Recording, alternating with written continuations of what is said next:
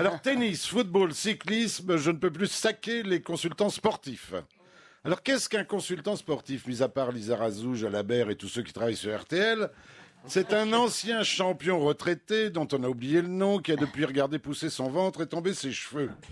Son rôle, expliquer de façon docte, mais avec quelques trois mots de vocabulaire, pas plus, expliquer aux téléspectateurs ce qu'il est en train de regarder, des fois qu'il ne le saurait pas, et surtout, surtout polluer les compétitions de ces blablas ininterrompus. A-t-on besoin de consultants cher payés sans doute pour savoir que le tennis se joue avec une raquette, que le Tour de France se court sur un vélo et le football se pratique avec un ballon? Des fois qu'un con penserait qu'on se sert de boule de pétanque. Imaginez votre quotidien avec un consultant, une sorte d'ange gardien qui commenterait à la cantonade chacun de nos faits et gestes. Imaginez le consultant de Jean-Jacques Perroni, 8 heures du mat. Perroni tombe du lit. Après avoir fait son gros pipi matinal, il passe sa chemise la plus moche. Pas de doute, il va faire les grosses têtes. Il se dirige vers la cuisine, prend son petit déjeuner, gros plan muscadet, bière, whisky, beaujolais et coq au vin. Belle descente, il prend un café, tâche, tâche, grosse tâche sur la liquette. Péroni s'en fout, il vous emmerde. Ah, ça serait intenable. Comme il était intenable de regarder Roland Garros hier. Je sais pas si vous l'avez vu, Philippe.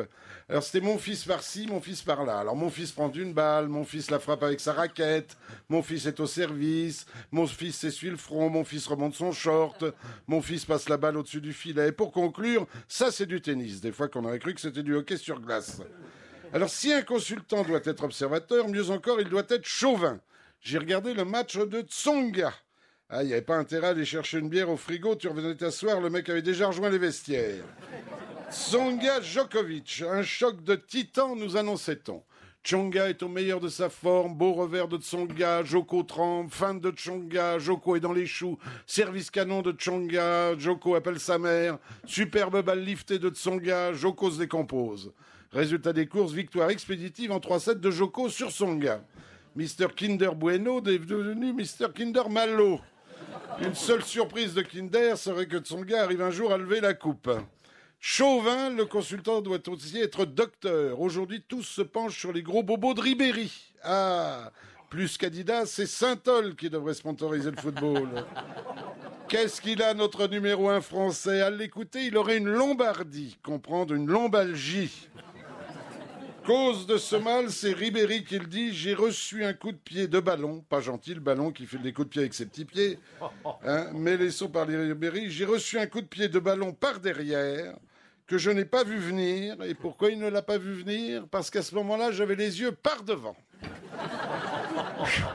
C'est sûr qu'il ne risque pas un rhume de cerveau.